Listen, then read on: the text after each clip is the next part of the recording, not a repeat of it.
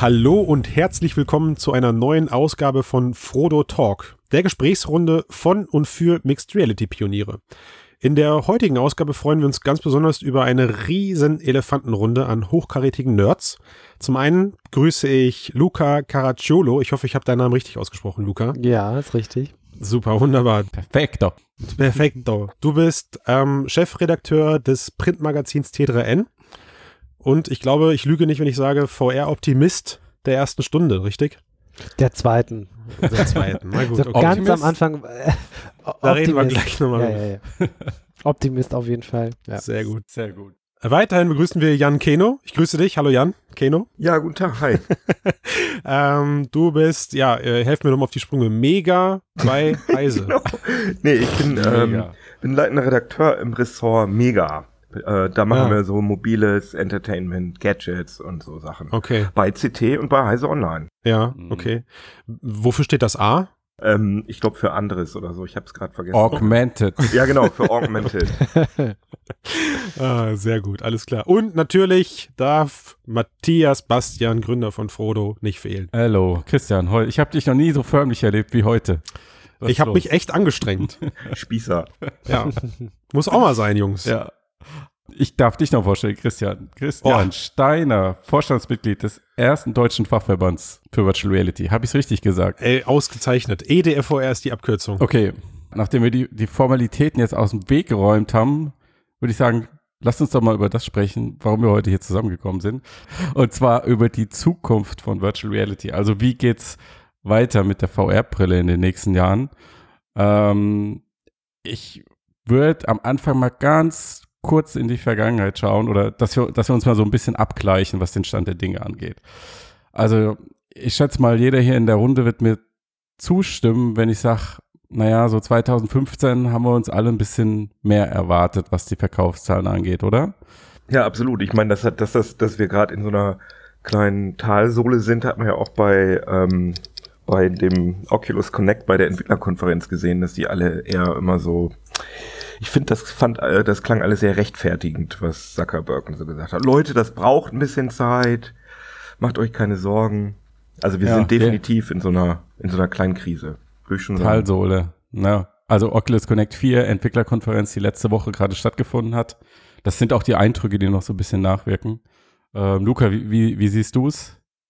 Ja, also ganz ähnlich. Also ich, äh, die Oculus Connect war so für mich so ein bisschen Selbstbeweihräucherung und Durchhalteparolen.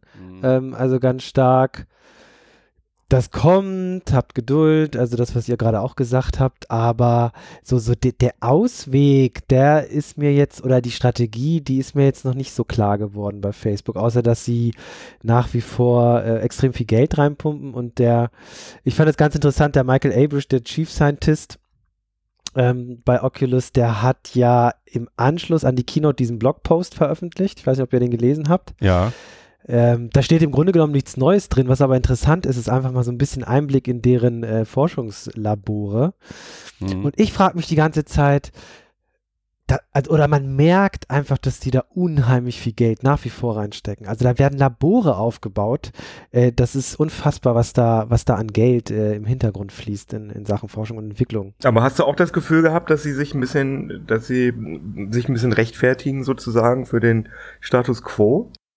Ja, ja, ja, auf jeden Fall. Also einmal äh, Mark Zuckerbergs Ausspruch, wir wollen eine Milliarde Leute äh, in die VR bringen. Ähm, das ist irgendwie so Flucht nach vorne. Äh, Moment, Luca, da war, da war aber ein dickes Sternchen dran und unten auf der Folie, ich habe es nochmal gelesen, stand irgendwann in diesem Jahrtausend. Also, Lus- Lustig, lustigerweise hat ja Michael Abrish in dem Q&A im Anschluss äh, mit dem, ich weiß jetzt nicht, wie der Journalist hieß, selber gesagt, naja, Mark hat ja nicht gesagt, bis wann. So, ne? Also schon, Okay. sehr, ist schon fast so ein bisschen selbstkritisch. Ja, kommt alles, aber wir wissen nicht wann. Also äh, kurz zusammengefasst nochmal, ich finde einfach, ähm, die müssen natürlich irgendwas liefern, irgendwas zeigen, in welche Richtung sie gehen wollen, weil da einfach nach wie vor extrem viel Geld reinfließt von seitens Facebook. Man sieht es vielleicht nicht mehr so sehr wie vielleicht noch im letzten Jahr bei der Oculus Connect, wo auch viele, viele Spiele angekündigt wurden. Und man hat schon gesehen, dass der Schwerpunkt sich so ein bisschen verschoben hat, finde ich, weil Mhm. die Spiel Spielankündigungen waren eher mau. Also auf, äh, da war ja nichts Neues, Großes, Exklusives da. erschreckend war das, würde ich schon fast Ähm, sagen. Genau. Also, aber wie gesagt, es fließt unheimlich viel Geld und ähm, irgendwie müssen sie mal in die Spur kommen, sozusagen. Mhm. Ja, und äh, Christian, wie siehst du es? Äh, buh, also schwer sich da zu entscheiden. Ich glaube tatsächlich, dass der Support aus Softwareseite gefehlt hat. Ähm, ich bin so ein bisschen der Meinung, dass ich sage, 2015 war die Hardware, also gehen wir mal davon aus, ab dem Moment, wo Touch verfügbar war und bei der Vive ja zum Glück von Anfang an die Motion Controller, da war die Hardware soweit, dass man da sehr gute Sachen mitmachen kann und äh, auch damals schon konnte. Aber was halt völlig ausgeblieben ist, ist das Interesse großer Spieleentwickler. Das musste halt alles im Alleingang mit viel Mühe und viel Geld ähm, von Oculus gemacht werden. Ja. Und das hat einfach in Summe nicht ausgereicht, um den von uns immer wieder erwähnten Casual-Markt, also so, ich sag jetzt mal Sony und Xbox-Nutzer zu erreichen. Ja. Aber in diesem Kontext findet ihr, dass das Mobile VR sich in dieser Generation bewährt hat? Ich finde nicht. Also ich finde, Mobile Mhm. VR ist eher, hm, ist eher ein negatives Aushängeschild, weil ähm, bei Mobile VR fehlt ja bislang richtiger, richt, fehlen richtige Handcontroller. Es fehlt vor allem ähm, 6DOF-Tracking, also richtiges Positionstracking. Und ich Ja. habe wirklich das Gefühl, dass viele Leute das ausprobieren und sagen, okay, ja, ist ganz cool. Aber der richtige Wow-Effekt und richtig fantasieanregend, was so alles Tolles geht mit VR, finde ich, hat man erst mit Positionstracking. Und ähm, ich finde, dass es auch irgendwie die Entwicklergemeinde zu sehr belastet, dass die für komplett unterschiedliche Systeme ihre Sachen äh, bauen müssen. Ähm, Hat man ja auch gesehen bei der ersten Welle der, äh, der Oculus, also für die Oculus Rift die Titel, als es noch nicht die Handcontroller gab, wie viel schlechter die eigentlich gewesen sind. Also als sie nur aufs Gamepad zurückgreifen konnten.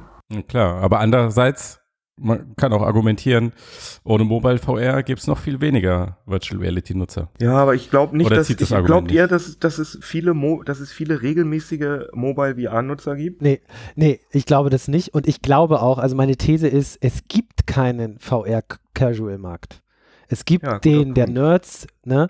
Also wir sind aber auch in der Bubble und es gibt halt noch, vielleicht sagen wir mal, ein bis zwei Millionen Enthusiasten weltweit. Die haben die Geräte, die haben vielleicht auch alle Plattformen, aber so einen richtigen Casual-Markt, wie wir das aus, aus der Konsolenwelt kennen, den gibt es einfach nicht. Also ich glaube, der Gear VR-Markt ist relativ konstruiert. Also allein diese Auf Geräte. jeden Fall. Diese Geräte, die da immer wieder genannt werden, 5 Millionen, ja, davon sind aber 90 Prozent einfach kostenlos dazugegeben. Richtig, ich glaube, der Casual-Markt funktioniert so, dass man so ein Ding irgendwie bekommt, irgendwie dazu oder so. Und dann fummelst du da ein bisschen mit rum und kaufst vielleicht ein, zwei Apps oder so. Und dann, ja, dann liegst Dann du in der Ecke das. und dann vertickst du das wieder. Ich fand interessant, dass John Carmack ja mehrfach äh, betont hat, dass ähm, diese Mobile-Headsets Netflix-Maschinen sind. Ja. Aber kennt ihr jemanden, der das macht? N- Ey, niemals, doch, niemals. doch, doch, doch, doch, doch, Jungs. Also jetzt, jetzt, jetzt pass auf. Also Jetzt jetzt, würde ich, da würde ich jetzt genau versuchen, na, jetzt kommt's nicht, aber ich würde versuchen, da so ein bisschen äh, anzuknüpfen, weil ich würde, ich versuche mittlerweile auch selbst immer in meiner Denke Folgendes zu machen. Man darf einfach Mobile VR nicht mit VR in einer Schublade, wie wir es meinen, in eine Schublade stecken. Das ist Äpfel mit Birnen. Also das ist so, als wenn du sagst, äh, okay, hat der Kinomarkt durch den höheren Fernsehverkauf zugenommen? Hat er nicht, weil es sind völlig unterschiedliche Medien, meiner Meinung nach. Ja, man konsumiert sie ähnlich, aber äh, es ist so wie, äh, wie ein Gamer, äh, immer nur so herablassend auf diese Handy Farmville äh, Candy Crush Gamer oder sowas guckt, ja, das sind zwei völlig unterschiedliche mh, Spieletypen oder oder Menschen, die da bedient werden, völlig unterschiedliche Gruppen und nur wir kennen beide sehr gut, weil wir uns halt täglich in diesem Sumpf bewegen. Und deswegen muss man eigentlich davon weg. Ich glaube, ich glaube auch Aber nicht was- an diesem aber was willst ich du jetzt damit sagen? Poison the Well. Naja, also ich will, also ganz konkret will ich erstmal damit sagen, dass man, dass man weg davon muss, von dieser Denke, ob dieser Mobile-Markt in irgendeiner Form den VR-Markt schlecht beeinflusst hat. Das mag sein, dass es das vereinzelt gibt, aber ich glaube nicht, dass man da irgendwie den breiten Besen drüber machen kann. Und naja, also was hattest, was hattest du jetzt gerade zuletzt Ich hatte gesagt, wo ob du dir vorstellen kannst oder ob du jemanden kennst, der tatsächlich Netflix oder YouTube Genau, die, Net die Netflix-Geschichte. Vielen äh, Dank für in den, für den gucken. Trigger. So, und jetzt wird, jetzt wird meiner Meinung nach wird ein Schuh draus. Also, ohne vorweggreifen zu wollen, dieses Oculus Go-Konzept gefällt mir eben deswegen so gut, äh, weil es unabhängig vom Preis und unabhängig von der Qualität halt erstmals in die Richtung Plattform geht, wie ich mir ein Mobile VR-Gerät wünsche. Das fliegt, ja, auf gut Deutsch, fliegt irgendwo bei mir zu Hause rum äh, oder bei, ist bei mir in der Tasche, wenn ich es nicht benutze, aber ich nehme es in die Hand, setze es auf, es läuft, es tut das, was es soll, ich lege es wieder auf den Tisch. Ja, das Ganze kann so weit gehen, dass, wie wir es im letzten Cast ähm, irgendwie uns gewünscht haben, dass wenn ich halt morgen meinen Facebook Spaces Call von euch bekomme, dass halt meine Mobile VR-Brille klingelt, ich die kurz auf die Rübe setze, mit euch den Talk mache und wieder raus bin. Und dann kein 3D-Tracking hast. Wollte ich gerade sagen, du Ja. kannst ja gar nichts machen in Spaces. Leute, aber jetzt denkt halt doch mal irgendwie ein halbes Jahr weiter. Dann ist halt Santa Cruz draußen oder sonst ja. was. Ah, ja, Ja, ja, ja, Moment, nee, Moment. nee, nee, nee. Ja, aber Santa Cruz ist ein Enthusiastengerät, ein teures. Santa Cruz, da sollen nächstes Jahr erst die, die, die Entwicklerversion Genau. rauskommen. Also Ja. das, das wird noch dauern, glaube ich, äh, bis das äh, ab Werk oder verkauft wird, auf den Markt kommt. Also ich bin da, also dieses, die, um nochmal auf Netflix und was äh, Kamek gesagt hat, äh, Oculus Go sei eine Netflix, hat er das in Bezug auf Go gesagt? Ich glaube, ne? Ja, ja. Mhm. seine Netflix-Maschine. Also ganz ehrlich, äh, halte ich echt für Quatsch. Ich, ich glaube, kein Mensch der Welt würde länger als eine halbe Stunde oder eine Dreiviertelstunde darüber Netflix ja, gucken. weil die Auflösung Also- einfach also- viel zu gering ist auch. Ja, und es ist anstrengend für die Augen. Ja. Wir haben immer, wir haben immer noch dieses Problem und das ist auch eines der Hauptprobleme, also eines von vielen, aber auch auf jeden Fall ein wichtiges Problem, dass es extrem anstrengend ist, länger äh, in VR zu sein, weil es einfach extrem auf die Augen geht, weil wir immer alles auf eine Entfernung von zwei Meter fixieren. Ja, also Mhm. wenn es irgendwann mal diese Multifocus-Geschichten gibt, okay, dann wird es langsam spannend, dann kann man sowas auch länger tragen. Also wenn das natürliche Sehen viel besser in den Brillen abgebildet Mhm. wird. Aber aktuell, ich weiß nicht, wie es bei euch ist, aber ich habe jetzt in den letzten Wochen wieder ein bisschen äh, mehr gespielt und äh, Dinge ausprobiert und ich muss sagen, nach einer halben Stunde muss ich das Ding erstmal wieder absetzen. Weil es einfach total anstrengend ist. Wir hatten Ja. einmal so eine vier Stunden Star Trek Session. Meine Fresse haben meine Augen danach gejuckt, ohne Ende. Ja, Es hat Oder, schon fast kann, ich wehgetan. meine, ich Ja, war ja auch ja. dabei. Nö, das ging. Ich habe das bei mir. Gefühl, die trocknen auch schneller aus, weil die Wärme des Displays. Die Hitze, Ja, ja, ohne genau. Witz. Ja. Ja, das kommt also noch dazu. Ich nehme eine, eine gesunde Skepsis wahr, was Oculus Go angeht, so in diesem Fall. Also ich, das bin auch, genau, ich bin so ein bisschen hin und her gerissen. Ich kann, ich kann auch den Christian verstehen. Ähm, endlich hat man so ein autarkes Ding. Aber um meine Ausgangsthese nochmal äh, zu nennen, ich glaube einfach nicht, es gibt den Casual VR-Markt einfach nicht. Den Ja. gibt es nicht. Es gibt die Enthusiasten und bisher war es das auch. Also, wo ich, wo ich dir recht gebe, Luca, ist natürlich, das ist halt immer so die Diskussion, die man nicht aufmachen sollte, wenn wir jetzt versuchen, den Casual-Markt für jeden von uns zu definieren. Ne? Ich glaube niemals daran, dass wir äh, in den kommenden, mal, sagen wir mal, zehn Jahren oder fünf Jahren oder sowas, äh, einen Casual-Markt im VR-Bereich erleben werden, wie wir es bei den Smartphones haben. Ja, das ist einfach äh, unreachable, glaube ich. Ja, aber das ist ja schon nicht mal mehr Casual, das ist ja einfach nur Commodity, so wie Brot. Mainstream, meinetwegen, ja, so, so wie Brot, ja, genau. äh, Ähm, aber ich kann mir, ich kann mir durchaus vorstellen, dass wir, wenn wir von einem Casual-Markt reden, im Bereich PlayStation VR, äh, Entschuldigung, äh, also im, in so einem Bereich der Verkaufszahlen wie eine PlayStation 4 oder eine, eine Xbox One oder so, dann glaube ich, sehen wir das zuerst im Mobile-Bereich. Ja, aber wir sehen das erst mit einem Gerät, wo die Sachen, die man heute hat, die man heute für die Oculus, für die echte Oculus hat, für die Oculus Rift oder für HTC Vive, wenn man sowas mobil spielen kann, dann denke ich, wird sich ein Device für 200 Euro gut verkaufen. Aber mit den Sachen, die man da jetzt mitmachen kann, nein. Aber mit, aber mit Verlaub, äh, Keno, da bist du ja auch lang genug im Markt zu wissen, wenn es eine Brille gibt, die autark funktioniert und das darstellen kann, was wir heute auf den Brillen erleben, wird es tausendmal geilere Brillen geben, die du per Kabel an PC anschließt. Ja, genau. Aber wenn man, aber ich sage ja, wenn wir den Status quo, den wir jetzt auf der Rift haben, wenn man das mit der mit autarken Brillen kann, und das finde ich jetzt nicht so unwahrscheinlich, weil Microsoft schafft es ja auch äh, mit Inside-Out-Tracking, also nur äh, ohne externe Tracker. Mhm. Ähm, und die Grafik muss ja auch gar nicht so toll sein, sondern ich finde es einfach für VR wahnsinnig wichtig, dass ich äh, nicht nur meinen Kopf drehen kann, sondern mich auch nach vorne beugen kann und mich ein bisschen bewegen kann und vor allem meine Hände benutzen. Klar. Das ist wirklich ein, wirklich ein extrem spannendes Thema, weil du jetzt sagst, Windows Mixed Reality. Wenn es einen Move gibt, den ich 2015, 2016 niemals vorhergesagt hätte, nie, niemals, dann ist das die Nummer, die Microsoft gerade abzieht. Also irgendwie zehn VR-Brillen von äh, OEMs, also irgendwelchen Herstellern auf den Markt zu werfen und diese ganze Windows-Plattform irgendwie zu einer Virtual Reality Plattform umfunktionieren zu wollen und das völlig ohne Software. Ja, aber die wissen, wie man Peripherie verkauft, ne? Acer und Konsorten. ja, naja. Oculus und HTC sind da in diesem IT-Markt überhaupt nicht drin. Also Hättet ihr das erwartet, diese Nummer? Nee. Nee, ich finde niemals. es auch erstaunlich. Nee, aber, aber vor allem, dass die ganzen Hersteller auch drauf eingehen.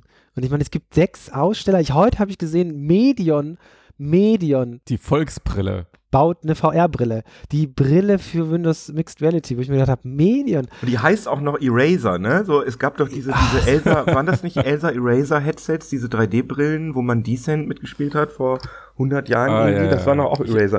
Ich glaube, Ja. darauf soll das anspielen. Und ich, ich, warum nicht? Also ich meine, wenn die Steam VR kompatibel wird, das soll ja wohl irgendwann passieren, dann Aber was ich halt nicht verstehe, ist, der Markt ist halt klein und der wird erstmal klein bleiben. Und, und dann müssen sich noch so viele Hersteller sozusagen den Markt teilen. Ich kann mir das nur so erklären, dass die Einstiegshürde für die Hersteller unfassbar gering ist. Wohl, die haben überhaupt keine Die- Entwicklung gehabt. Die haben einfach Ja, nur das Gehäuse null. entwickelt und Ja. haben den Kram äh, äh, und haben den Ja. Kram gebaut. Also Die Technik Ja. verbaut. Ja. die haben ja sogar die, Mhm. die Displays vorgegeben bekommen von Microsoft. Also ich glaube, Und das, Das so Tracking-System schlimm. komplett.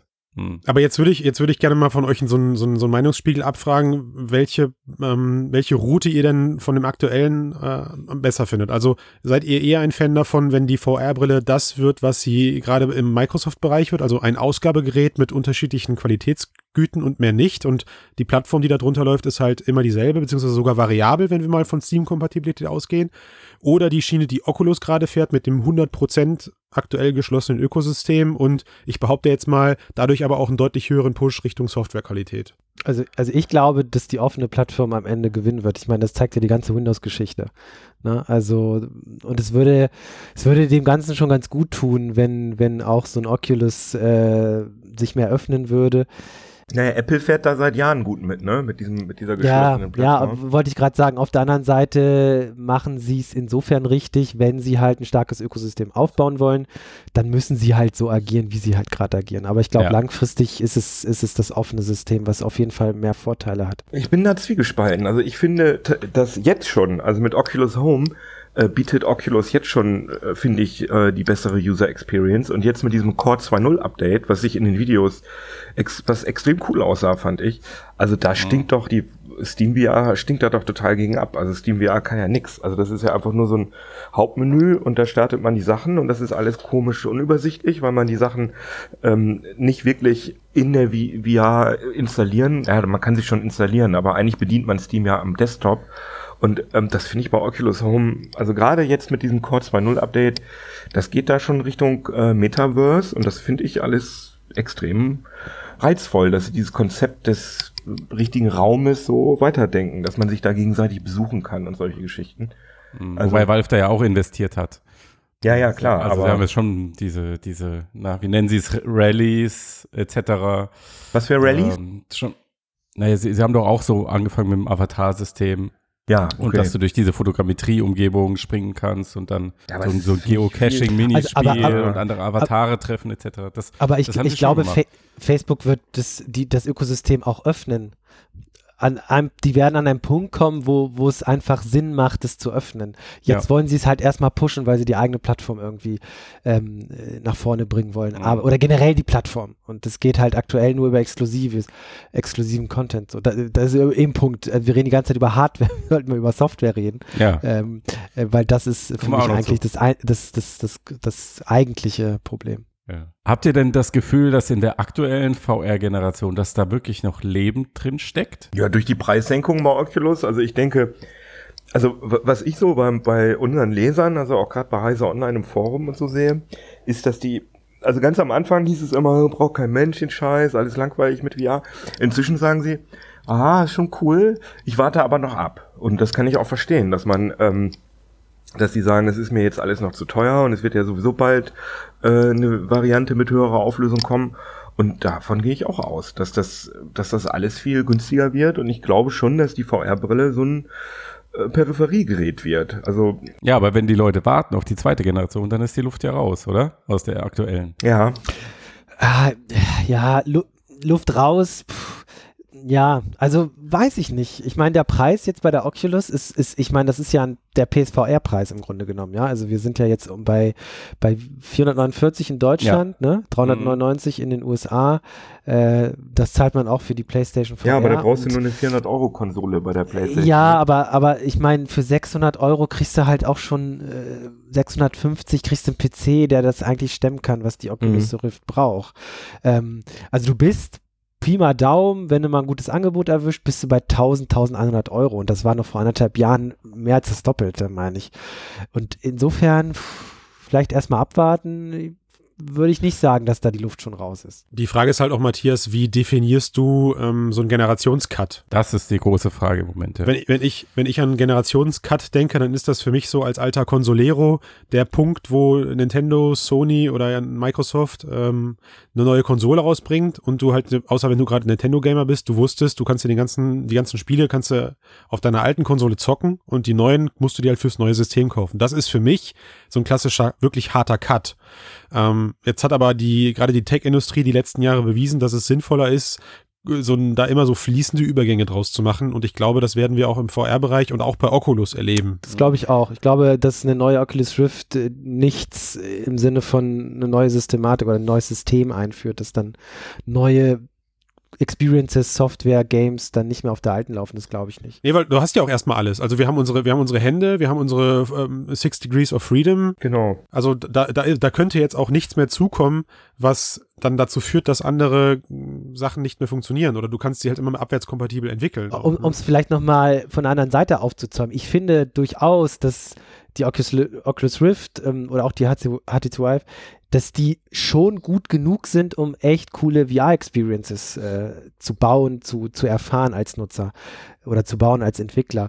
Das Problem ist einfach, dass die Software nicht da ist. Ja, das stimmt. Also, es, dass wir noch immer in diesem Experimentierstatus sind. So. Und, und die Sachen, die wir brauchen, ne, das, was ihr gerade angedeutet habt, also zum Beispiel äh, mit dem äh, Pupillentracking zum Beispiel oder auch mit der höheren Auflösung oder so, das könnte man ja alles äh, über einen Treiber regeln. Das heißt, das könnte die Software, die wir jetzt haben, könnte das ja stemmen. Also äh, das ist, ist ja kein Problem. Ich meine, okay, die Texturen sind dann vielleicht ein bisschen verwaschener, aber es sieht auch, wenn du ein altes Spiel, was gar nicht auf, keine Ahnung, 8K ausgelegt ist, kannst du auf 8K hochziehen und es sieht dann ja tatsächlich auch besser aus. Das sehen wir. Also ich glaube auch. Du meinst mit einer neuen Hardware dann? Genau. Also ich glaube, also ein Cut glaube ich auch nicht, äh, dass es den da geben wird. Und zum Beispiel, wenn du jetzt bessere äh, Handcontroller hättest oder so, das ist ja egal, weil du hast ja deine Hände in den Spielen und wenn die jetzt besser getrackt werden, werden ist gut.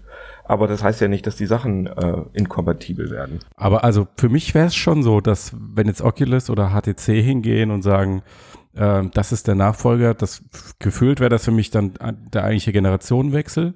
Oder ich würde dann erwarten, dass sie den technisch auch beweisen, diesen Generationenwechsel.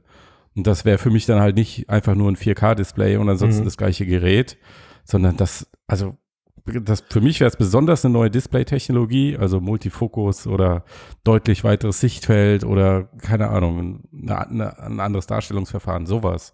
Also das würde ich mir vom Generationen. Aber das wäre ja alles mit der aktuellen Software möglich, ne? Also da brauchen wir ja, ja das keine schon. neue Software. Natürlich, für. klar, aber das ist ja beim PC immer so. Genau, aber vielleicht können wir einmal ja. kurz sagen, äh, was sind denn die Sachen, die ihr äh, verbessern wollen würdet eigentlich? Das ist der Punkt, ja. Das würde mich auch mal interessieren. In Sachen Hardware mhm. jetzt? Ja, weil ich, weil ich glaube, um, um, da, um daran anzuschließen äh, an deiner Frage, Keno, ist halt, ähm, dieses, dieses ständige Ausruhen auf, naja, da fehlt halt noch der nötige technologische Schritt, da fehlt noch die Technik das, da fehlt Eye-Tracking, mhm. da fehlt das, da fehlt die, das ist nicht die Lösung. Nee, nee, absolut nicht, aber trotzdem wäre es ja mal interessant. Ja, absolut, aber also ich würde die Frage auch offen lassen, ich wollte sie damit nicht beantworten, aber das ist, würde ich halt ergänzend dazu gerne sagen, weil ich glaube halt, hätten wir jetzt mal alle zwei Jahre zurückgespult und jemand hätte uns die, die Oculus Rift Specs mit Touch äh, auf dem Papier gezeigt und hätte gesagt, das kommt in einem Jahr raus. Wir hätten gedacht, das ist es. Absolut, klar. Ja, weil, weil wir, weil wir alle einfach, ja, damals einen anderen Standpunkt hatten. Hm. Ja, aber dann hätten wir gelernt, das ist es nicht. Also, ich, es ist ja nicht so, dass, also wir wissen es ja nicht, aber ich glaube schon, dass die These durchaus, dass man zumindest mal drüber nachdenken kann, ob die Geräte vielleicht einfach noch nicht den technologischen Reifegrad haben, den es für einen viel größeren Erfolg braucht. Also ich meine, Luca hat mit der Software Weil- natürlich auch recht, aber das sind halt zwei unterschiedliche parallele Stränge, finde ich. Also einmal muss die Hardware Es besser geht- werden, ja. aber die Software muss auch besser werden, aber das hat ja erstmal nichts miteinander zu tun. Aber um, um, um da mal, um da mal meine eigene Frage zu beantworten, also ich finde, dass bei der, Gerne. Bei der weil, ihr nicht, weil ihr wollt ja nicht antworten offenbar darauf. Doch, doch, ich, ich, ich, ich würde Luca, antworten. Okay, dann ja, fang also, du an. äh, äh, ja, ähm, wir reden über Verbesserung der Genau. Hardware und ich habe es ja vorhin schon gesagt. Also für mich muss das, das Sehen in der VR halt viel natürlicher funktionieren. Ne? Und, und dann braucht es tatsächlich ähm, das, was Matthias auch sagte, diese Multifokus-Geschichten oder generell, was es da noch alles gibt. Das ist, Multifokus ist ja nicht das Einzige. Ähm, ich muss einfach Dinge beispielsweise in der Ferne anvisieren können. Ich muss überhaupt fokussieren können und nicht diese fixe an oder diese fixe Fokussierung auf zwei Metern Abstand, alles. Äh, wenn man, äh, ich finde es einfach extrem anstrengend. Und ähm, äh, also für mich äh, steht auf Platz 1 wirklich Display-Technologien. Mhm. Aber wisst ihr, wisst ihr, wisst ihr, woraus das hinausläuft? Das ist, das ist der Medium geschuldet. Also das ist dieser, diesem gigantischen Medium Virtual Reality geschuldet. Am Ende läuft es in Summe, wenn man jetzt den nächsten und den nächsten und den nächsten und den nächsten befragen würde, läuft es darauf hinaus, dass wir äh, die echte Welt 100% echt simulieren müssen, damit keiner mehr meckern kann. So, und das wird halt nie erreicht. Nie. Nee, also, nee, nee, nee, das ist es, nee, muss, muss es Du gar nicht. erstmal nur den ne? visuellen Apparat simulieren und ich finde, da sind wir nicht mehr so weit von entfernt. der, das äh, glaube ich schon. Vielleicht nicht mehr so weit, aber vielleicht ist der Sweet Spot einfach noch nicht erreicht. So dieser Umkipppunkt. Also, Mhm. wo die, ich meine, jetzt siehst du jemandem so ein Teil auf und der sagt, wow, und das war's. Aber es muss so sein, der zieht es auf und sagt, wow, das ist der Wahnsinn, wo kann ich meine 1000 Euro Ja, ja. ausgeben? Und ganz viele Leute sagen, ganz vielen Leuten fällt halt diese geringe Auflösung auf. Und das Sichtfeld. Also das, was ja. Luca sagt, ich glaube, das fällt auch Leuten auf, aber das ist halt zu, äh, nerdig will ich nicht sagen, aber das ist halt zu sophisticated. Das ist ja nicht das erste, ein Laie, der eine VR-Brille aufsetzt, der denkt, ah, ich kann gar nicht manuell fokussieren, das merkt er ja nicht, sondern ihm fällt das Fliegengitter auf, ihm fällt die geringe Auflösung auf, ihm fällt dieser, dieser Fernrohreffekt auf, äh, weil das Sichtfeld noch zu klein ist. Ja. Und ich glaube, das sind wirklich Sachen, die ich am, am häufigsten höre. Ne? Also das, die Auflösung auf jeden Fall, aber da sto stoßen wir natürlich an die Grenzen der Leistungsfähigkeit der Rechner. Ne? Das ist ja auch klar. Mhm.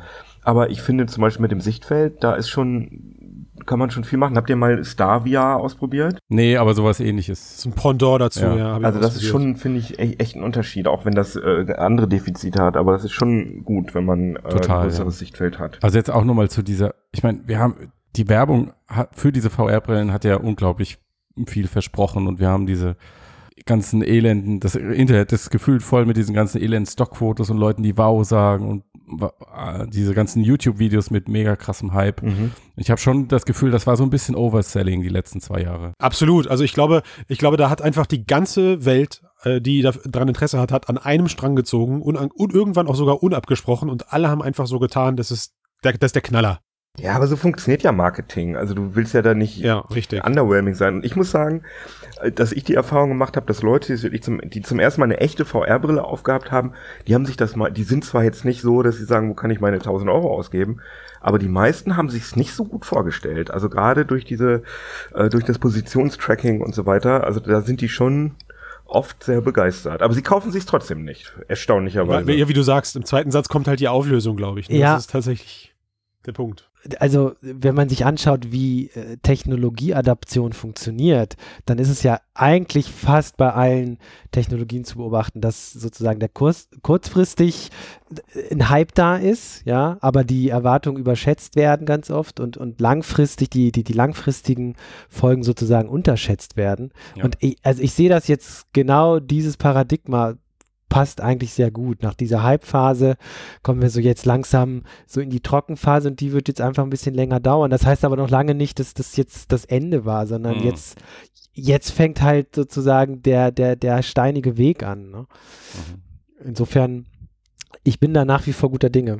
Fairerweise, Luca, muss man ja dazu sagen, aus, aus meiner Sicht gab es ja auch nie einen Anfang richtig. Also für mich begleitet Virtual Reality uns ja eh schon seit, seit den 60ern und ist halt dann mal mehr oder weniger präsent gewesen. Naja, aber jetzt, also jetzt, Jetzt gerade, ne? also letztes Jahr. 2016 Klar, war das Hype-Jahr, das kann man ganz klar sagen. Die drei Plattformen sind auf den Markt Ja. Auf gekommen. jeden Fall. Ja. Äh, äh, wie viele Studien ich gelesen habe von irgendwelchen Verkaufszahlen, die einfach im Übrigen ja auch, äh, dass ihre dazu beigetragen haben, dass da ein unheimlicher Hype entstanden ist. Ähm, mhm. was weiß ich, bis Ende 2016 2,6 Millionen PSVRs verkauft und so. Äh, was, weißt du, woher kommen diese Zahlen? Und noch immer, wie ja. viel Geld in den nächsten Jahren damit verdient wird. Das geht in die hunderte mhm. Milliarden. Ja. Ne? Also das ist auch so ein bisschen hausgemacht. Ähm, aber letztes Jahr war definitiv ein Hype-Jahr und jetzt wird es halt ein bisschen ruhiger. Das heißt aber nicht, dass, dass die Technologie verschwindet. Ja, der berühmte Hype-Cycle von Gartner sagt ja, dass wir jetzt gerade auf dem Weg zum Plateau der Produktivität sind. Also wir haben diesen, diesen Peak-Hype, den haben wir hinter uns und jetzt sind wir, haben wir aber auch schon das Tal äh, der Tränen oder wie auch immer das bei Gartner heißt. Ja, stimmt. Genau, haben wir durch und jetzt sind wir auf dem Weg ins, ähm, in, zum Plateau der Produktivität. Und Stimmt. das glaube ich auch. Aber trotzdem Fair, die Killer-App. Fairerweise muss man sagen, dass dieser Gartner-Zyklus auch einfach mal zehn Jahre stehen bleibt, wenn es sein muss. Das stimmt, ja klar. Die machen das jedes Jahr komplett neu. Manchmal werden auch irgendwelche ja. Sachen wieder weiter nach hinten gesetzt, die eigentlich schon wieder weiter vorne genau, waren. Ja. Also die sind ja auch keine Zauberer. Ich habe durch den Gartner-Zyklus überhaupt das erste Mal von Smart Dust gehört. ja, genau. Ich glaube, den haben sie aber dieses Jahr rausgenommen, weil, weil, irgendwie hat sich das doch nicht so. Ja. Also Luca, würdest du, würdest du dich trauen, an, an deiner Aussage eine Zeit dran zu hängen, einen Zeitraum, dass äh, VR im Kommen ist und wir jetzt einfach nur darauf warten müssen, bis äh, die Punkte eingetroffen sind, dass das Ganze eben ja explodiert? Nee, auf keinen Fall. Also äh, natürlich kann ich sagen 15 Jahre, 10 bis 15 Jahre, aber ja, was, aber heißt, es, was heißt du kannst das es nicht argumentieren, also genau, du kannst das nicht, du kannst das nicht untermauern, warum, weil ich frage natürlich schon so ein bisschen mit diesem Hintergedanken, ähm, auch wenn ich euch alle super lieb habe, was, was berechtigt uns vier denn jetzt hier eben solche, ähm, solche Themen zu ja, mehr oder weniger mit, mit irgendwelchen Daten oder irgendwelchen Schätzungen zu hinterlegen, ähm, wenn man jetzt gerade eben diesen 90er-Hype äh, der, der VR-Welle mit berücksichtigt. Ja, also ich habe hier so mehrere Literatur, Literatur aus den 90ern liegen und ich, ich schwör's euch, ja, also außer dass das Zeug Papier ist, wobei jetzt, wir haben ja jetzt sogar zwei äh, Print-Experten hier im Talk, ähm, da steht der gleiche, der gleiche Krempel drin und die gleichen Vermutungen und Versprechen und die gleichen Ideen für, äh, für Zeiträume 95 bis zum Jahr 2000 äh, wie wir sie jetzt gerade eben von naja, uns aber der Hype ne? ging ja viel, war ja viel schneller vorbei damals. Also jetzt, und dieser Hype, der läuft ja jetzt eigentlich schon seit 2013, also seitdem die Oculus zum ersten Mal das, in der Entwicklerversion 1 das Licht der Welt erblickt hat. Also das, und wenn man bedenkt, wie viele Produkte das abgeworfen hat, dieses, dieser Hype, das war ja in den 90ern nicht so. Da gab es ja nur, nur ganz wenig Geräte. Und ich glaube auch, und ich glaube auch genau da schließt sich für mich der Kreis, warum das so ist, weil es damals eben keine Mega-Unternehmen wie Facebook und so gab, die diesen extremst langen finanziellen Atem, Atem hatten, um in solche Plattformen zu investieren. D das ist ein interessanter ja. Punkt. Also der Benedict Evans, der hat jetzt gestern, glaube ich, einen Post geschrieben und hat genau das, die Scaling-Effekte der großen Plattform heute ähm, zum Mittelpunkt seines Textes gemacht. Und, und der sagt halt auch, wir haben heute Plattformen, wenn wir das vergleichen mit den großen Plattformen in den 90ern, also Wintel wird das ja oft genannt, ne? also Windows und Intel. Ähm, Die Plattform war Karstadt, da hat man seine Software gekauft. ja, aber wenn, wenn, wenn, es solche Tech-Plattformen im Vergleich gibt, dann würdest du äh, sozusagen im digitalen Raum ja äh, Windows und Intel nehmen.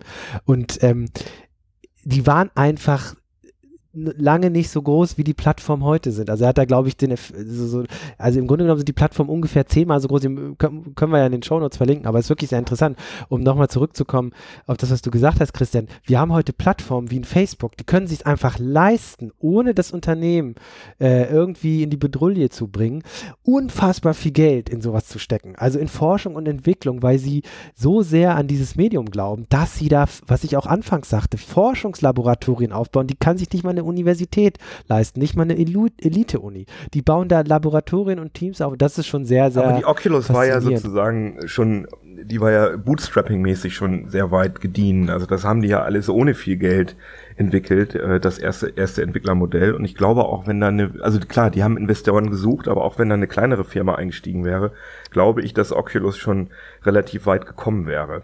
Und dann muss man natürlich bedenken, Valve hat natürlich auch viel in R&D investiert und wenn die Vive nicht gekommen wäre, das hat ja alle total weggeflasht mit dem Room Scale, äh, dann hätte es zum Beispiel auch die Oculus Touch, äh, die wären dann viel später erst rausgekommen. Ne? Klar, aber ähm, sozusagen das, was, was sie jetzt machen, also so der, der, der Anlauf, ähm, haben sie ja quasi ohne große Plattform oder Unternehmen im Rücken äh, selbst auf die Beine gestellt, also Parmalaki und Konsorten. Ähm, aber sozusagen, was da jetzt gerade passiert, also so äh, wirklich Forschungsarbeit auf höchstem Niveau, also was die da auch für Leute anwerben. Also man muss sich echt mal diesen, diesen Post von Michael Abrish nochmal anschauen. Ähm, also das ist schon einfach sehr, sehr viel Geld, was da fließt und so eine Entwicklung zum Beispiel eines Multi Multifocal Displays, das ist halt schon nicht so ohne weiteres machbar, wenn du da nicht die entsprechenden Ressourcen. Ja, wahrscheinlich ist das Jahresgehalt von John Carmack höher als das ganze Budget, was in VR in, den, in die 90, in den 90ern da reingeflossen ist, ne? Ja, ja vermutlich. Muss man schon so sagen. Aber die, ja. die Frage, ohne dass ich sie beantworten könnte, die mir da in den Sinn kommt, ist, ob man all diese Probleme, die diese Technologie im Moment hat, allein damit lösen kann, dass man immer mehr Geld Nee, genau. Und das ist nämlich, also das wäre das meine rechnet. These. Das, das kommt, also der High oder der, der Durchbruch wird von Softwareentwicklern kommen. Und zwar wahrscheinlich auch von mhm. Indies. Also das haben wir auch gesehen, dass die ganzen großen Sachen, die ganzen Sachen, die VR wirklich nach vorne gebracht haben, das kam von irgendwelchen kleinen Entwicklern. Und ich glaube, bin da fest von überzeugt, dieses ganze, äh, immer diese ganze Geschichte, oh, das ist viel zu teuer und so, ich glaube das nicht. Also äh, ich glaube, wenn es ein einzig, wenn wenn es einen einzigen Titel gibt, wahrscheinlich wird es ein Spiel sein. Also kann auch was anderes sein, aber ich glaube, es wird ein Spiel sein. Dann ist den Leuten das doch egal. Wenn sie dieses Spiel haben wollen, dann geben die da halt 500 Euro aus für so eine für so eine VR-Brille. Das war doch damals. Könnt ihr euch noch an diesen Rebel Assault Hype äh, erinnern? Oh yeah, ich habe mir ein CD-ROM-Laufwerk im Alleingang, genau. Ja, ja, ja. Oh ja. Der im Alleingang dafür gesorgt hat, dass sich jeder Schüler, der, also ich auch damals, der überhaupt kein Geld hat, ein CD-ROM ROM-Laufwerk kauft für viel, viel Geld, bloß um dieses blöde Spiel zu spielen. Also wenn man, wenn man einmal diesen, diesen Trigger ähm, in den Menschen freisetzt sozusagen oder diesen Trigger aktiviert, dass sie irgendwie, ah, ich will dieses Spiel spielen, mhm dann geben die das Geld aus. Aber auch die CD-ROM, ne, das waren ja schon, äh, da standen ja auch große Unternehmen dahinter, die das entwickelt haben. Ne? Also ich, ich würde das gar nicht, äh, ne, mit den. Indies, mhm. da magst du sicherlich recht haben, aber ich glaube, es ist beides, ne? Also vermutlich wird der Funke von irgendeinem Indie, der eine verrückte Idee hat, überspringen, aber du brauchst gleichzeitig auch die Technologie So meinte ich das. Also das halt Indie hat eine ganz ähm, tolle Idee, ja. wie, wie VR-Spiele funktionieren, weil wir wissen nämlich nicht, wie VR-Spiele funktionieren, muss man ehrlich sagen. Also lange, lange Spiele, die man, die man länger als eine Stunde spielen will. Und dann wird natürlich irgendein ein Major wird das, wird diese Idee aufgreifen und das polieren und dadurch, und daraus dann so einen Millionenseller machen, natürlich. Aber ich glaube, die Initialzündung kommt von Indies, glaube ich. Aber also äh, ganz interessant in dem Zusammenhang fällt mir ja persönlich gerade diese, diese unfassbare Erfolgsgeschichte von äh, Player Unknowns Battlegrounds mhm. ein, ja. Also äh, ich weiß nicht, ist jetzt nicht so unbedingt ein VR-Thema, aber ähm, das ist ja ganz kurz, das ist dieses PC-Spiel, was gerade durch die Decke geht wie nichts anderes. Also die, ist das das, wo man auf die Bratpfanne schießen kann oder äh, so? Genau, also ganz einfach erklärt, gro große Insel, 100 Spieler, alle online, also echte Menschen äh, fallen auf diese Insel und ähm, das ist so, das ist das erfolgreichste erfolgreichste Steam-Spiel aller Zeiten. Das hat jetzt schon zwei Millionen gleichzeitige Nutzer, irgendwie 16 Millionen Mal verkauft. Und das ist auch ein Indie-Spiel. Ja, das kommt sogar aus der Modder-Szene. Ja, dann hat sich irgendwann ein südkoreanisches Studio gedacht, komm, da machen wir jetzt mal ein Spiel draus. Und genau so ist es quasi entstanden. Und das ist, kommt ja auch aus der Indie-Szene. Insofern klar, kann ich mir auch vorstellen, dass äh, in der VR-Szene sowas ähnliches äh, passiert. Oder auch Minecraft, ne? War ja auch ein Indie-Spiel. Das sind so diese großen Titel, die jetzt im PC-Gaming-Bereich sozusagen jahrelang Bestand haben und die ganze Gaming-Industrie nachhaltig beeinflusst haben. Aber ist ja auch letztlich ist ja eigentlich auch Wurst, ob das jetzt ein etablierter Player ist oder ein Indie-Studio, Indie-Studio, weil das Indie-Studio wird ja dann einfach nur zum etablierten Player und so weiter. Wird der gekauft. Kreislauf dreht sich. Genau. Ja, aber ähm, ich meine so der Funke, der kreative Funke, mh, ne, der. Ja. Ich glaube übrigens nicht, dass es ein Spiel wird. Ich glaube, es wird das Next Generation Telefon, aber, aber warten wir es mal ab. Das ist, also insofern würde ich das, was jetzt dabei rausgekommen ist, untermauern, weil mir gerade bewusst wurde, ich kenne aus dem letzten Jahr keinen der sich eine, der sich die Oculus Rift gekauft hat, weil es geile Spiele dafür gibt, sondern die haben mich ja. immer nur alle angerufen und gesagt, oh, die ist jetzt günstiger geworden äh, und haben dann quasi die Brille gekauft, weil sie gerade das Kleingeld übrig hatten oder weil es für sie eben die, die, Schmerzgrenze erreicht hat, um sich das Zeug anzugucken. Und eine Woche später haben sie mich dann angerufen und gesagt, gibt ja kaum was auf der Plattform. Also interessant, dass da, ähm, auch wenn ich immer der Meinung bin, dass da eben schon viel gute Software vorhanden ist, dass da anscheinend immer noch so der Peak fehlt, ja. um die Leute außerhalb meiner rosaroten Brille. Aber das ist ja schon faszinierend, dass VR aus sich selbst heraus dann offenbar schon recht viele Geräte verkauft. Ne? Das ist ja eigentlich ein ganz Ja. gutes Zeichen. Und ich muss noch mal Das sagen, ist mit ja ein spannendes Medium, ein spannendes Konzept. Klar, macht Genau. neugierig. Und ich muss sagen, dass mit der Software, also ich habe noch nie eine Technik gesehen, also ich bin mache das jetzt schon lange da bei CT und ich habe noch nie irgendeine Technik gesehen, wo die Leute, die Entwickler sich so begeistert darauf gestürzt haben und wo es so eine begeisterte, enthusiastische Entwickler-Fangemeinde gibt und deswegen bin ich da eigentlich ganz zuversichtlich. Da das, da sind so viele schlaue Leute und kreative Leute, die sich damit beschäftigen. Das, das kommt schon. Aber das ist halt ein komplett neues Medium und äh, ja, deswegen wird, ist es halt schwierig. Aber es wird kommen. Okay, also, wenn, wenn ich es richtig verstehe, stellen wir uns einfach kollektiv darauf ein, dass die Inkubationsphase noch eine ganze Ecke länger dauert, als wir das vielleicht vor zwei Jahren noch gedacht haben. Also eher so 2020 aufwärts. Ich meine, die Großen haben jetzt erstmal ihre Karten auf den Tisch gelegt. So bis 2018, 2019, das ist so ein bisschen absehbar, was da kommt. Ach, meint ihr, dass 2018 Ähm, keine neue Generation kommen wird? Ja, kommt drauf an, wie du neue Generation Also, definierst. Also, du kannst ja auch sagen, dass Windows Mixed Reality, ja, hast du ja jetzt schon. Also die Windows-Brillen, wenn du willst.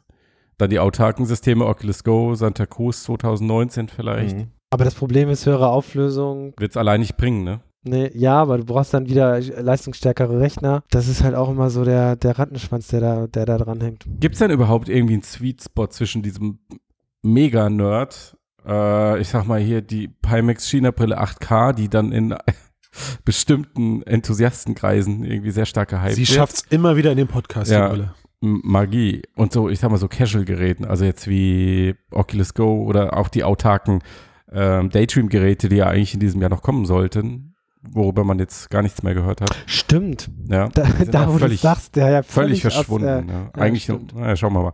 Aber, aber gibt's die, gibt's diesen Sweet Spot? Ist der Sweet Spot nicht PlayStation VR? Hm, Weiß ich nicht. Ist eine Gaming-Brille, würde ich sagen. Ja, aber das ist ja schon. Ist, auch, ist an sich schon so ein bisschen eine Nische. Also Konsolengaming ist für mich kein, kein Casual Gaming. Casual Gaming ist für mich irgendwie auf dem Smartphone. Die Leute, die in der U-Bahn sitzen und daddeln. ja, aber die werden, ja, haben wir schon drüber geredet. Also da können wir uns ja nicht Ja. vorstellen, dass sie dann mit einer Oculus Go in der U-Bahn sitzen. nee, das sowieso nicht. Nee. Ah, das ist so schwer zu definieren. Ich glaube, ich glaube, es gibt einfach so viel Märkte und ich kann, ich bin zu wenig im Thema, um zu wissen, welcher davon eben die größte Kaufkraft hat. Aber wenn ich jetzt mal für mich selber reflektiere, ähm, wenn ich, wenn ich jetzt, s- weiß ich nicht, ein Jugendlicher wäre, ey, für mich wäre Oculus Rift und alles, was da an meinem, an meinem Monster-PC vom Mars angeschlossen ist, wäre für mich die Lead-Plattform. Ähm, jetzt bin ich aber 32 und habe zwei Kinder und alle dürfen mich kurz bedauern. Äh, kaum Zeit für irgendwas und mein, akt mein aktuellstes Lieblingsgerät ist meine Nintendo Switch. Und es geht mir auch so. Die, die, die, die absolut, äh, weiß ich nicht, äh, hinterherhinkt, was die Grafikpower angeht, aber vollkommen ausreichend für mich ist. Und ich glaube, genau in die Richtung könnte sich ähm, dieses gesamte Sammelsurium aus VR-Brillen bewegen. Also ich persönlich zum Beispiel freue mich riesig auf Oculus Go. Ihr habt es ja vorhin schon gehört, dass ich echt ein Fan von dem Ding bin.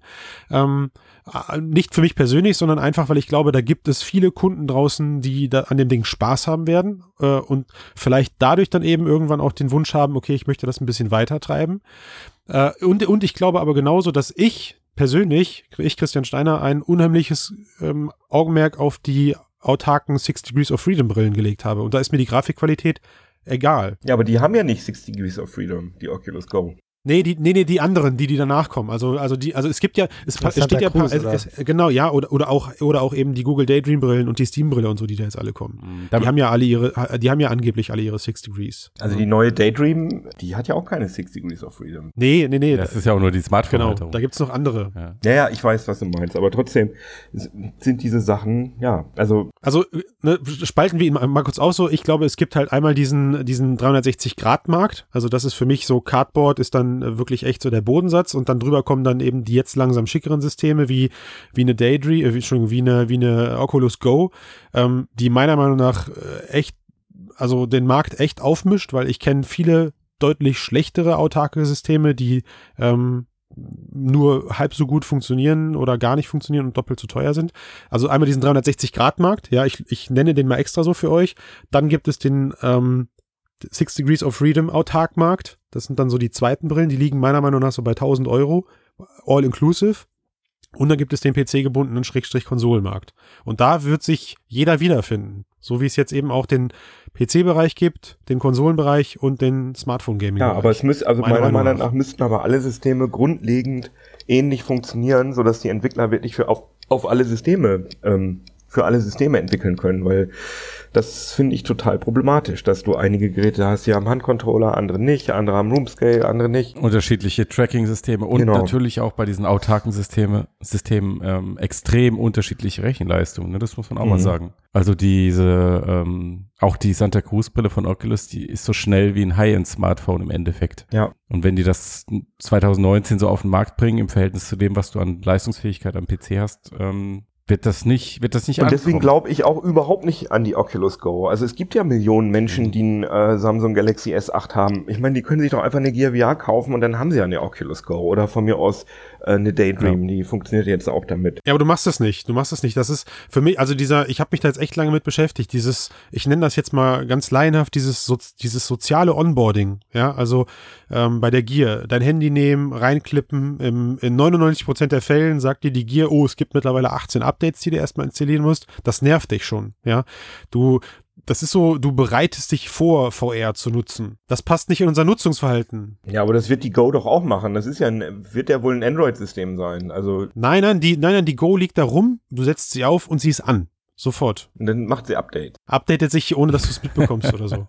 Äh, Aber, aber mal ganz ehrlich, das, also dieser Markt ist ja so, so spekulativ, ne? Also wer kauft Total, denn für ja. 200 200 Euro äh, eine Brille, die erstmal kein Positional Tracking hat? Aber das interessiert, aber 350. ja, bei uns wahrscheinlich, ja. Stehen schon die Mhm. Preise für Deutschland? Äh, Wahrscheinlich 250, ja. Ja.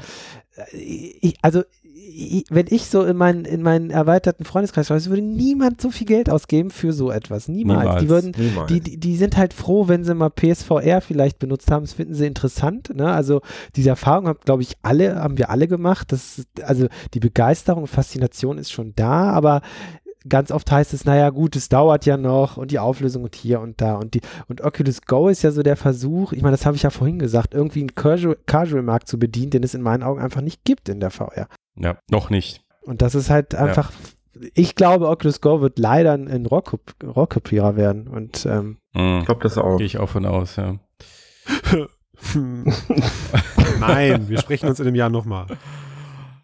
Also ich bin, ich bin sehr gespannt, wie es mit diesen ganzen autarken VR-Systemen äh, weitergeht, auch was Google dann da wirklich äh, jetzt noch zeigt oder nicht und ob die einen signifa signifikanten Marktanteil ähm, erreichen können in den nächsten Jahren. Aber es ist, scheint zumindest was zu sein, wo die drei Markttreiber glauben, das lohnt sich da viel Geld reinzustecken und es voranzutreiben. Vielleicht auch, weil sie nicht wissen, was sie mit den anderen Dingen tun sollen.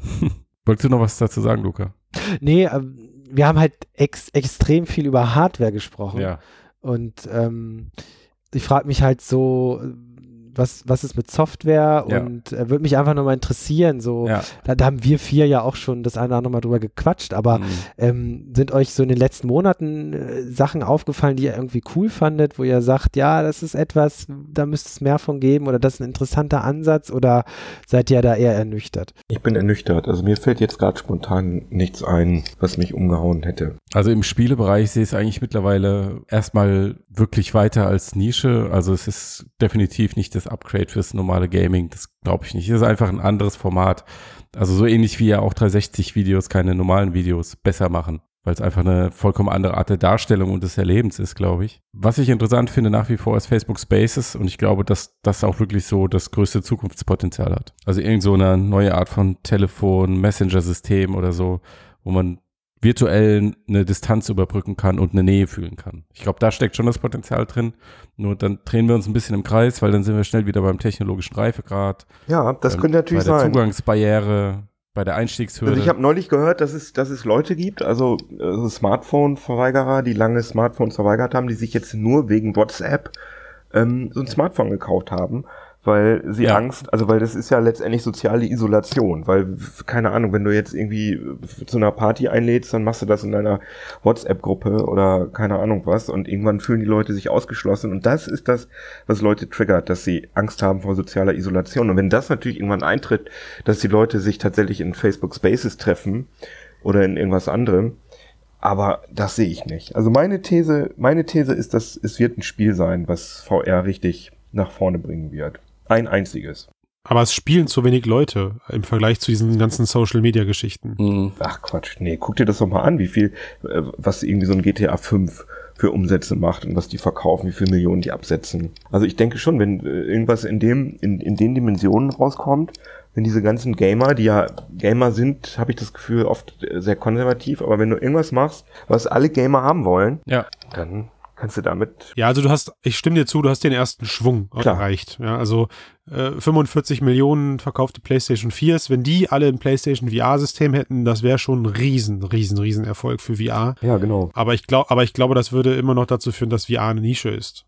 Ja, ich bin gespannt, wie, wie, wie, wie lange alle durchhalten. Also Hm. so ein Sony, die ja Mhm. nur auf die Gaming-Karte setzen, ganz Mhm. klar, auch wenn sie immer sagen, naja, da kommt auch nochmal das eine oder andere.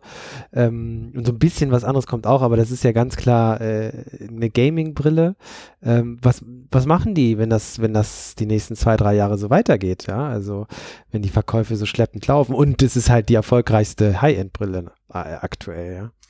Ähm, also das wird spannend zu sehen sein, finde ich. Aber was habt ihr denn, also ich, ich höre da so raus, dass für euch alles Nische ist, was äh, unterhalb von, sagen wir mal, Smartphone äh, Dimensionen ist. Und daran glaube ich nicht. Nee. Also, dass so viele Leute eine VR-Brille haben, wie heutzutage ein Smartphone haben oder so. Das glaube ich einfach nicht. Naja, n- naja, aber also es, mir- es gibt 60 Millionen PS4s mittlerweile und es sind knapp, ich glaube, eine Million und ein paar zerquetschte hat, hat Sony ja jetzt verkauft. Die haben, glaube ich, keine neuen Zahlen mehr genannt, seit dieser eine Million irgendwann im Laufe des Jahres.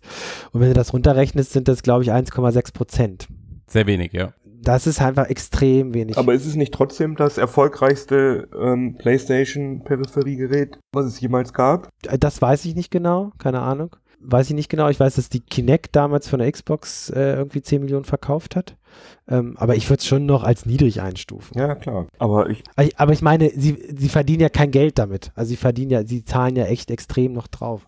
Und mich würde einfach interessieren, wie lange machen sie das eigentlich? Mhm. Ja, das stimmt. So, jetzt ist klar, ist noch Aufbauarbeit, nächstes Jahr wird auch noch sein. So, was passiert denn, wenn in zwei, drei Jahren aber die Kurve nicht so, so, so deutlich nach oben geht? Oder zumindest so Ich, hoffnungsvoll. was macht, nach oben? was passiert, wenn Facebook das nicht mehr macht? Das ist auch interessant, ja. Da, dann wird's eng. Hm, Ich, also ich, ja, ich glaube, das ist, ich, das ist allgemein der Grund, um nicht, nicht ganz zurück, zurückschwenken zu wollen auf die Technik, aber das ist, glaube ich, ein Grund, warum wir gerade eben nicht diesen, dieses Wettrennen um die geilste, beste, hochaufgelösteste, hochaufgelösteste, ja, lasse ich so drin, VR-Brille sehen. Die haben sich irgendwie alle im stillen Kämmerlein dazu committed, dass die jetzt erstmal mit dem Zeug fahren, was sie haben. Hm. Ja, weil sie sonst noch, noch mehr Verluste machen würden, ne? Genau, und, und, und nicht jetzt eben alle massiv da das Wettrüsten beginnt oder sowas. Ähm, ich glaube, ich glaube aber schon zu deiner Anfangsfrage, die du gerade gestellt hast, ähm, Jan Keno, ist, äh, ich, also ich persönlich hätte es schon gern so, dass VR-Brillen und ich bin jetzt mal so gemein und äh, mische da jetzt wirklich mal VR, AR in ein, eine Tüte. Also für mich kann ich das zukünftig eben entscheiden, ob ich jetzt da äh, Mixed Reality oder Hyper Reality, Re also ich habe einfach eine Brille auf dem Kopf, das ist mein, mein Arbeitsgerät, mein Smartphone meine AR-Brille, meine VR-Brille, wenn ich abends was zocken möchte, ne, ähm, dann möchte ich schon, dass jeder so ein Ding hat. So wie ich jetzt weiß, wenn ich euch ein Foto schicke, dass, dass jeder bei euch auf dem Device, egal ob Android, äh, iPhone oder sonst irgendwas, dass er sich das Bild angucken kann. Und das wäre mein persönliches Endziel für diese Reality-Systeme. Ja, aber das ist ja noch weiter weg. Also das ist ja Also das ist 20 Jahre weg oder so. Ja, das denke ich so auch. vom technologischen Reif, Reif. Aber ich sag euch mal, ich, ich sag euch die, oder sag mir mal, würdet ihr euch folgendes Produkt kaufen? 2020 bringt Facebook eine autarke VR-Brille, sowas wie Santa Cruz, also mit ähm, Raumtracking auf den Markt und dazu gibt's eine 3D-Kinect-Kamera in HD, also sowas wie Kinect, sowas wie Kinect von der Technologie, nur hochauflösender und besser. So, und diese Kamera stellst du auf, die er stellt sich mit der VR-Brille davor, die Kamera macht in Echtzeit eine 3D, äh, einen 3D-Scan von deiner Umgebung in Raum und platziert dich da rein. Und auf der Gegenseite, irgendwo anders auf der Welt, steht ein Mensch, der hat genau das gleiche System und ihr ruft euch gegenseitig an. Ja, das ist cool. Und dann sitzen wir da zusammen Oder? im Raum. Du kannst, doch, du kannst doch nicht in so einem Cast hier fragen, ob wir uns das kaufen. Natürlich würden wir uns das kaufen. ja, und das, aber, und das als Bundle für 100 Euro angeschlossen an den Facebook Messenger. Hallo? ja, geil. Aber Du, hast das, du hast das Telefon der nächsten Generation. Also, und das hat dann jeder daheim liegen. Ja, doch, da hast du recht. Das ist, da, da hast du recht. Und Das ist, das ist für mich die Killer. Und wenn du dann die Geräte erstmal da hast, dann kannst du auch für anderen Kram benutzen. Ja, oder das, oder Christians Szenario, dass man, ähm, dass jeder irgendwie so eine Art von Augmented Reality Brille aufhat, die man dann abends zur VR-Brille machen kann. Ja, das wäre so sozusagen die Feinschliff-Variante. Genau, davon. das, ja. das wird ja noch dauern. Definitiv. Aber das ist das, was man will, dass man, also viele Leute von uns, Luca, du ja auf jeden Fall, wir tragen ja eh schon Brille. Und wenn wir so, einen, äh, so ein Ding hätten, was, keine Ahnung, 40 Gramm schwerer ist als unsere normale Brille oder was, auch genauso aussieht und die wir sowohl als AR als auch als VR-Gerät benutzen können, das, das ist auf jeden Fall eine dicke Nummer. Aber das wird ja. das, das ist so krass, ne? Das ist, also, ja, ich, also ich, ich traue mich bei solchen Sachen immer nie zu sagen, das wird es niemals geben, aber es ist, es, es fällt einem, es fällt mir so schwer, mir das vorzustellen. Ja. ja, Michael, äh, Wie all das, was wir uns wünschen, in so eine, in so eine Fassung soll. Das ist so krass, wie, wie sehr man sich anstrengen muss, um sich das vorzustellen. Also Tim Cook hat jetzt ja äh, verlauten lassen, weil da rechnet man ja auch die ganze Zeit, dass die an einer Ab äh, Brille arbeiten. Wahrscheinlich tun sie das auch. Aber der hat jetzt einfach gesagt, äh, die Technologie ist einfach noch nicht da, um es geil zu machen. das hat auch Mark Zuckerberg gesagt, ja. Das sagen sie alle. Genau, es, die, die, die ist nicht da. Also diese, die wird es auch so schnell nicht geben. Und dann, wenn sie es irgendwann geben wird, dann sind das wahrscheinlich irgendwelche Helme und dann kriegt das, äh, musst du das miniaturisieren auf Brillengröße. Und dann haben wir schon Gehirninterfaces. Genau. Jo, da, das ist der Punkt. Ja, genau. Das ist wahrscheinlich schneller. Ohne Witz. Vielleicht ist das die VR-Brille der Zukunft, sind nämlich unsere Augen. Ich glaube, das ist so, ja. Ich glaube wirklich, dass wir irgendwie dann alle, wenn wir das alle auf dem Sterbebett vielleicht mitbekommen, lachen werden, wie wir uns jahrelang mit diesen analogen Systemen rumschlagen mussten. Mhm. Äh, Und die Menschen gehen jetzt alle direkt in Ja, wer Kopf. weiß, vielleicht, Ja, das dass man so eine Baseball-Cap aufsetzt, die halt irgendwie direkt Ja. die Synapsen äh, irgendwie stimuliert oder so. Ja. Und, und Ich habe letztens, ich habe letztens spaßeshalber in einem Vortrag gesagt, dass das das Endziel ist und dass dann ganz viele neue Startups entstehen werden, die sich darum kümmern, was mit deinem fleischlichen Körper passiert. Also deine Last mh, genau. Nährschleim. sozusagen, weil du kannst halt den ganzen Tag in dieser Brille bleiben. Das wissen wir doch. Matrix. Könnt ihr euch das vorstellen, dass die Leute freiwillig in die Matrix wollen? Ich ja. Ja. Ja klar, Mhm. natürlich, Natürlich. Ja. Ohne Zweifel. Ja. Also interessant, ähm, wenn wir schon mal so auf einer Metaebene sind, wird ja sowieso sein, was eigentlich, ich meine, wir sehen ja, wie, wie, was wir gerade eine Entwicklung in der Arbeitswelt haben, welcher Einfluss Automatisierungstechnologien wie KI und so weiter haben. Und wenn man das mal ein bisschen weiterdenkt und wir vielleicht davon ausgehen können, dass in 20 bis 30 Jahren 50 Prozent der Arbeitsplätze wegfallen, dann fragt man sich, was machen diese Leute eigentlich den ganzen Tag? Und äh, das. Schlimmste, das Schlimmste, was passieren kann, ist, sie haben nichts zu tun. Und, es, und virtuell, also virtuelle Welten äh, zu bereisen oder so. Gibt's mehr Abenteuer? Ja. Hast du, hast du nicht, hast du nicht Job Simulator gespielt? Äh, ja, ja, ja, Ja, genau. klar, Das ich. ist, Aber ich finde das echt eine interessante Frage, ja. Also wenn Total, man ja. den, den, den Blick mal ein bisschen weiterschweifen lässt, weil wir sind ja immer sehr in den nächsten Jahren verfangen. Aber wenn man das alles so ein bisschen äh, weiterdenkt. Das ist dann, echt sehr äh, krass, ja. Das da- Problem ist, glaube ich, je mehr Zeit die Leute haben, das sorgt nicht unbedingt dafür, dass die äh, Anzahl an Menschen schrumpft. Da brauchen wir noch mehr Pots. Ja, also zur Entwicklung der Arbeitswelt, das führt jetzt vielleicht auch zu weit, aber nur mal ganz kurz. Es gibt ja im Grunde genommen zwei Thesen. Die einen sagt, äh, die eine Schule oder Gruppe sagt, es werden ganz viele Arbeitsplätze wegfallen aufgrund von Automatisierung. Die andere sagt ja, ja, aber es werden ganz viele zusätzliche Arbeitsplätze entstehen. Ne? Also man kann sich jetzt, wahrscheinlich ist in, liegt in der Mitte irgendwo die, die, die Wahrheit oder die Wahrheit sowieso nicht, aber das, wo es vielleicht hingeht. Ähm, aber ich glaube, unterm Strich wird es halt viele, viele Menschen geben, die halt nicht mehr in der Form arbeiten, wie wir es heute kennen. Und dann braucht man halt äh, Entertainment. Spaß. Richtig. Also doch die Games. Ich habe letztens eine, eine, eine Audiokolumne gehört und da wurde gesagt, Games sind das Leitmedium des 21. Jahrhunderts. Genau aus diesem Grund. Das würde ich auch sagen, ja. Ich glaube, auch Games sind wirklich noch am Anfang. Wir denken ja so, das ist ja schon voll weit gediegen und Mhm. so, wenn man sich die Entwicklung der letzten Jahrzehnte anguckt, aber das ist, glaube ich, alles noch der Anfang. Was mir in diesem Matrix-Kontext auch gerade noch einfällt, ist der, also zum einen Michael Appish, dieser Oculus-Chef, der ja sowieso glaubt, dass wir alle irgendwann in der Augmented Virtual Reality leben, also eine Virtual Reality, wo die Realität dann immer so ein bisschen eingeblendet wird, wenn man sie gerade braucht. Ähm, ausgerechnet der hat gesagt, naja, ich glaube gar nicht, ob wir jemals so fortschrittliche Brillen bauen können, weil es gibt einfach physikalische Grenzen und im Moment weiß ich nicht, wie wir die überwinden sollen. Also es sei denn, jemand erfindet irgendwas, worüber wir jetzt noch gar nicht nachdenken. Das ist die eine Sache. Und dann, ihr kennt doch bestimmt diese Meta-Brille, habt ihr schon mal gehört, ne? Ja, klar. Diese äh, Augmented HoloLens Mhm. ähnliche Brille, die schon seit Ewigkeiten rauskommen soll. Und ich erinnere mich, dass im letzten Jahr auf der Augmented World Expo, dieser Fachkonferenz, deren Marketingchef, glaube ich, da gestanden hat, gesagt hat, bevor wir diese Technologie ausentwickeln, werden wir hier einen Chips haben. Allerdings hat er eine, eine Zeit Spanne von 10 bis 15 Jahren vorher gesagt. Mhm. Das habe ich jetzt akustisch nicht verstanden. Werden wir Chips haben im Kopf? Oder? Genau, ja. Also ja, bevor ja. wir Augmented Reality Brillen so super fortschrittlich fortentwickelt haben, haben wir hier einen Chip. Weil das dann immer noch einfacher ist. Das finde ich nicht so, finde ich nicht absurd. Ja, finde ich auch nicht. Weil das mit dieser Physik und Linsen etc., das stimmt schon alles. Ne? Die Augen. Und Linsen, wenn ihr mal darüber nachdenkt, Linsen sind ja keine neue Technologie. Die gibt es ja schon ewig. Also da wissen wir ja schon ganz viel drüber. Die Frage ist, was kann man da noch rausholen? Nee, und vor allem, wir haben ja auch das Problem, dass wir für richtige Virtual Reality wollen wir auch fühlen und wir wollen, äh, theoretisch wollen wir auch irgendwie einen Kuchen, der in Virtual Reality liegt, den soll, will man auch aufnehmen, in die Hand nehmen und essen. Und auch noch satt werden von. Und auch noch satt werden davon. Und das kann man theoretisch, das geht natürlich. Ja. Ich, ich weiß nicht, ob es irgendwann geht, aber das würde natürlich viel einfacher gehen, wenn du einfach direkt ins Hirn gehen würdest. Dann kannst du alles machen. Ja. Absolut, ja. Okay, dann lass uns doch zum Ende. Meine lieber Scholli, ey. Ja. Lass uns doch mal zu, zum Ende schauen. Ich hätte gern von jedem noch eine, eine ganz kurze Prognose. Es ist wurscht, egal, ob ihr recht habt oder nicht. Es geht einfach nur darum, dass wir uns in fünf Jahren hier wieder treffen. In fünf? Ja, das ist gut. Und dann in fünf Jahren. Und dann nochmal. Und fünf Jahren ist auch ein fieser Zeitraum. Genau. Echt, ne? Da das kann ist, alles und nichts passieren. Ähm, also, wie, wie, wie geht's weiter die nächsten fünf Jahre?